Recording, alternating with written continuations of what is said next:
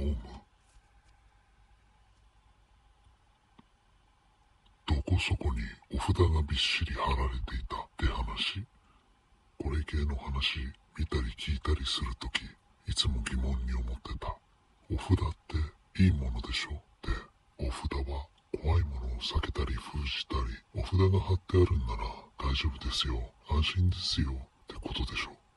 お札が貼ってあればなぜそれで怖いってことになるまあずっとそう思ってたんだけど最近俺の故郷の古くて大きい実家をリフォームすることになって一部建物壊したら外や家の中のどこからも目に触れない4本の柱と壁に囲まれた露出してない無意味な柱が1本あったことが分かってその柱に古いお札がびっしり貼られてた。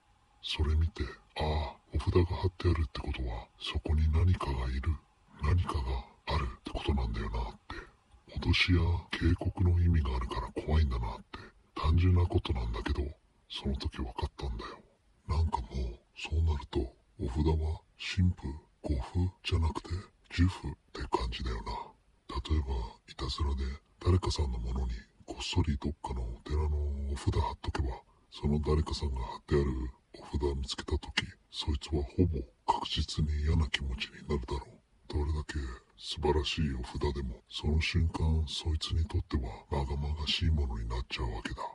なぜお札が貼られてるのか何があったのかお札は剥がしてはいけないのだろうか。